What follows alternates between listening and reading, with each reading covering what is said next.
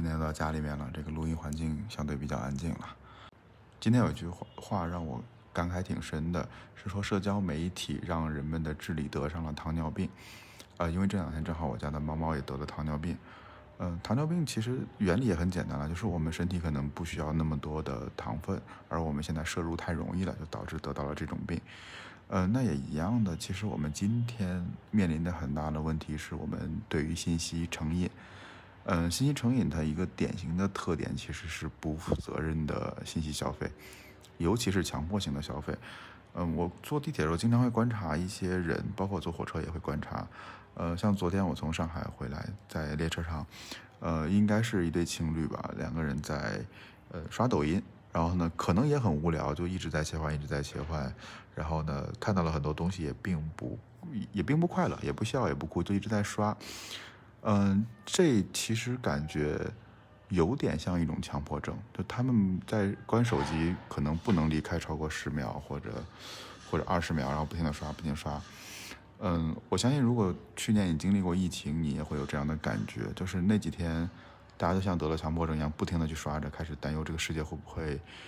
嗯再也好不起来了，或者怎么样的，你会产生很多呃会情绪，比如会很沮丧，会很焦虑。嗯，其实你想，我们一天到晚除了吃饭之外，还在吃很多的信息。呃，我经常会说，我们上一代人很幸福，因为他们的信息不多，所以吃饭还能吃饱，晚上吃完饭就看会儿报纸，然后电视台到九点多就没了，这是让人觉得很很神奇的事情。我们今天怎么能想象到说电视台居然会没有节目了？那你想，我们和食物的关系不好，它就会破坏我们的生活。嗯，但其实信息也很危险了，因为你吃饭至少还得刷个碗，还得做个饭，你还得花点精力，对吧？至少你想吃个外卖，你还得点半天，还得等一会儿。但是消费信息却不怎么费劲嘛，你可以不停的刷屏幕，而且你身边总有屏幕。包括其实你坐电梯的时候，你可以看到，即使是再无聊的电梯广告，只要它能动能闪，就会有人盯着它去看。然后呢，食物其实你吃多了，你就会变胖，你会感觉哎呀最近胖了。每年过完年，对吧？大家都会这样说，哎呀变胖了。然后呢，但是呢，其实你信息垃圾信息吃多了，你是没有感知的。你除了觉得今天很空虚，很心烦意乱，你并没有什么特征。你吃饱了，你还觉得我塞不下去，就就再也塞不下去任何吃的东西了。但是呢，信息却不是。你即使再无聊，你也能塞进去，你往下滑，往下滑，直到你最后整个人觉得说又焦虑又空虚。这其实这是一个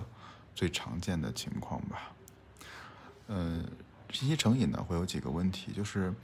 嗯我们会有一种害怕无聊的状态。嗯，之所以害怕无聊，其实就是我们试图填完每一秒，它会带来一个情况，就是我们的注意力被永久的分散了。那这样会让我们难以追求复杂和深刻的事物。呃，我发现很好玩，就是我们，嗯，不说大的统计学数据了，就即使是我自己，我现在看书能集中精力的时间也也比较少了。那我现在基本上看书的时候，我是选择把手机整个远远的丢在一边，开着勿扰模式，或者说直接就在一个不联网的 Kindle 上面去看。因为我之前试过，你即使在 iPad 上看，你还动不动的就想点一下别的 App 出来。就是我的注意力已经被分散了，而我很难去，嗯，追求一个复杂和深刻的东西。呃，这里面有一些我的技巧了，比如说我想深入思考的时候，一方面可能会去冥想，一方面可能会去游泳，或者说练划船机，因为游泳和划船机的时候你是不可以看任何屏幕的，那这时候你能集中精力的去思考一些事情。然后呢，它除了让我们分散注意力、消耗时间精力之外，其实还有一点就是我们不断的被刺激。嗯，我记得以前看周星驰的电影，哦，那真的是，因为你你也没有录像带，也没有什么，只是那个台，地我们地方电视台可能不小心播了一下，你看到之后觉得哇好棒，你想再看到的时候其实很难，所以就会对里面的桥段印象非常深刻，然后呢，你甚至会会去揣摩，哎，他怎么能这个样子？但是呢，你现现在我们能得到的刺激太多了，你今天想看耸人听闻的就耸人听闻的，你想看。卖丑的就卖丑的，你像快手上面充满了各种各样的，就是卖惨的人或者奇葩的人吧，大胃王啊、烤全羊什么之类的。那这样的话，我们就会，我们就会直接被这个刺激刺激到之后，我们就觉得说，哎，也就不过如此了，你就对他不会有任何的好奇心。而我们没有好奇心了之后，我们就没有行动，那我们也不会去反思说这件事背后有什么样的意义，我们也很难看到更大的局面。而现在的推荐引擎又有一个很可怕的事情，就是我们会根据个人的口味不断的建立我们自己的信息茧房，那我们的认知缺陷其实和是会加强的，包括呃还有确认偏见，就是我们会觉得说，哇，这个世界越来越越越恶心了，这个世界越来越惨了。信息茧房里面会让你觉得这个世界变得越来越坏了。有很多数据都能证明，其实我们的生活是变得越来越好。但是因为新闻都是关注在立即发生的事，而且他不会关注没有发生的事，而坏事往往很快会发生，但好事却不能一天发生。所以我们就会觉得身边的坏事变多了，然后世界变得更好、更恶心了。但是我们自己的生活却在变好呀。这里面其实就是信息茧房带给我们的。一些悲观的事情吧，所以你看现在悲观啊、沮丧、厌世，包括说，嗯，包括说各种焦虑吧，都是由这些过载的信息带来的。所以其实你会很难说，当然这一切不能都怪罪于丰富的信息啊，但是这些信息确实会造成一些不好的结果吧，比如说，嗯，它会带来一些人际关系的，其实更更负面了，因为我们都在网上看到很多。一方面你会美化自己对外发出的信息，甚至包括我的这个博客了，呃，然后呢，另外一方面呢，你又看到各种各样光鲜亮丽的一面，你其实会更焦虑的。而你想，我们跟一些老朋友在一起吃吃喝喝，哪怕他今天可能，呃，穿的很一般，或者说可能大家喝喝酒啊，聊聊天儿，显得有可能开开玩笑，但你不会觉得说我很焦虑，或者我会跟他怎么样，你会是一种很很舒服的这种人际关系的状态。而我们缺少了这种。亲密的关系其实会把我们推向就是信息成瘾，而我们看到更多关于朋友的动态，整个人会更焦虑的。其实并没有解决我们对于关系减弱的这种后果。然后另外呢，其实就是会造成一些心理问题吧。因为注意力这个事儿，它很像一种生物。然后呢，你不打扰它的时候呢，它能慢慢的长出来，然后像含羞草一样慢慢的展开。然后呢，但是呢，你一旦打断它之后，你的大脑就哎就收回去了。他就会想，下一次什么时候打断？下一次什么时候打断？呃，你可以做个实验啊，就当你在，比如你静静的在屋里坐着的时候，突然间啪嗒一声，或者晚上睡觉的时候听到啪嗒一声，你一直会期待下一声的啪嗒在什么时候？这时候你就会很难受，很难受，你就一直辗转难眠。然后呢，最终其实这种焦虑会让你做出一些很质量的、很低质量的决策了。然后另外呢，其实就是信息的洪流太大了。就像今天突然有一个人来问我说：“你怎么看抖音增加了本地生活这件事儿？”嗯，其实我的回复也蛮简单，我说：“对不起，因为我我不太用抖音，所以我也没有看到这个事情，我对此也没有什么 comment。因为每天发生的事情太多了，你全部的去消费，其实会让你迷茫，就是我接下来该该干嘛呢？”我们很难对一些事情进行深入的思考，只是会觉得说啊，什今天又发生了什么东西，今天发生了什么事情，抖音又干嘛了，头条干嘛了？但实际上这些事跟我们的关系是什么呢？其实，其实我们只是拿到了很多信息，但这些信息并不是，并不是知识。我们不能用洪水来灌溉我们的田野，我们只能用涓涓的溪流来去概括，呃，去灌溉我们的花园啊。而同时，这些海量的信息也会让你麻木和敏感。我为什么有时候很自己喜欢去山里面走一走，或者说去，嗯，关掉手机出去自己转一转，是因为培养你自己的敏感性。你消费的太多的信息，把你脑子里面填的特别满，你就丧失了一种观察世界的敏感性了。你所有的事情就刷手机、刷手机、刷手机、刷手机。呃，我觉得曾经我在极客上也发过一条，就是，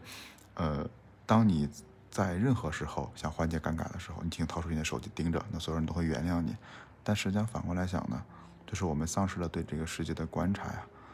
我们其实并不是说反对大家去消费所有的信息，只是在这个过程中要审视一下吧。因为你看现在有很多种类型的坑，比如说 feeds 是一种很可怕的东西，它让你不停的看，不停的看。比如说成就系统，我妈一天到晚在家里面就为了获得一些可能拼多多的好处吧。然后呢，拼命的命的玩，经常让我给他点赞什么的，还有包括 push，包括随机的奖励，包括一些可能定期的这种周期性的等级，这都会不断的加深我们的成瘾，要小心一点。其实做产品的时候很容易去诱发大家的各种欲望，而这些欲望如如果作为一个受众，你自己不去识别的话，你就很容易跌到这些圈套里面去。这是我经常说的一句话吧，就是你真的必须足够坏才能足够善良。如果你本身不去理解这些所有功能背后带来的副作用，你拼了命的给你产品上加上去，那么你对大多数人会造成潜移默化的伤害的。我们不能说我们能有彻底的解决方案吧，但是这里可能有一些思路，嗯，包括我个人的一些实践，我们可以解决一些信息成瘾的问题。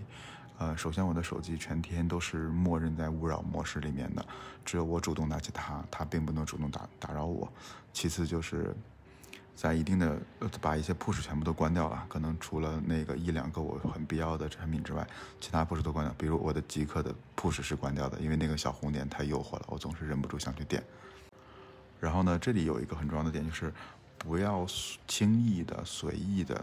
打开一个巨大的 feeds，你要去审视你自己的行为，因为你想想你这段时间到底失去了什么？有这段时间你在家里刷刷刷微信或者刷朋友圈。你是不是应该和我陪陪家人，或者说去整理一下自己的书桌，去把家里的东西收拾收拾干净，或者我们去学习一些别的事情？你先想想，你花的这些时间，他到底从你那儿偷走了什么？你应该严肃的对待他们。另外就是你有权利去检查你获取信息的质量。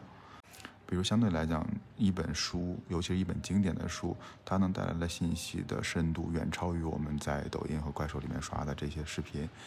拒绝那些利用你偏见的信息，然后呢，控制你的总消耗量。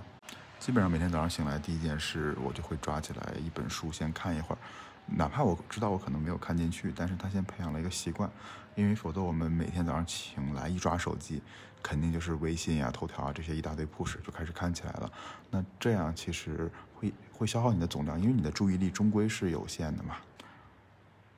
当然也没关系啦，就是你就算吃的时候我们也要认真注意嘛。其实最怕的就是我一边刷一边又没有用心又消费的时间，但别的事情我又没有做，这是最最最最浪费的。还有一点就是一定要小心那些天天利用你偏见的这些产品，呃，有些时候买一本杂志，或者说看一些电视，或者说随机的去书店里面逛一逛，找到一些完全不同的信息来源，其实这些是最好的方式。你一定要小心别人在利用你的偏见来给你灌输他们想让你知道的信息。还有一个其实思路就是主动去搜索。平时我有一个习惯，会收集一些好玩的问题放在 Flomo 里面。比如说，比如今天我就看到了一个很好玩的，是说，呃，钱穆先生在中国历代政治得失里面讲汉朝跟唐朝的土地税收制度。汉朝是说不管穷人能有多穷，但是管富人不可以有多富。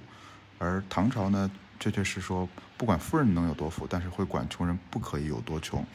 那这里面就相当于说你是保用户还是保 QL 嘛？那这个里面是说搞社区运营的，我们是不是可以了解一下？这本书我看过，但当时我从来没有从这个角度看过。那这个问题我就觉得说值得研究一下。那这里面我就会去刷豆瓣，会去找到这本书，甚至会去找到一些关于社区运营的东西。那关于这个话题，我就会积累的越来越多，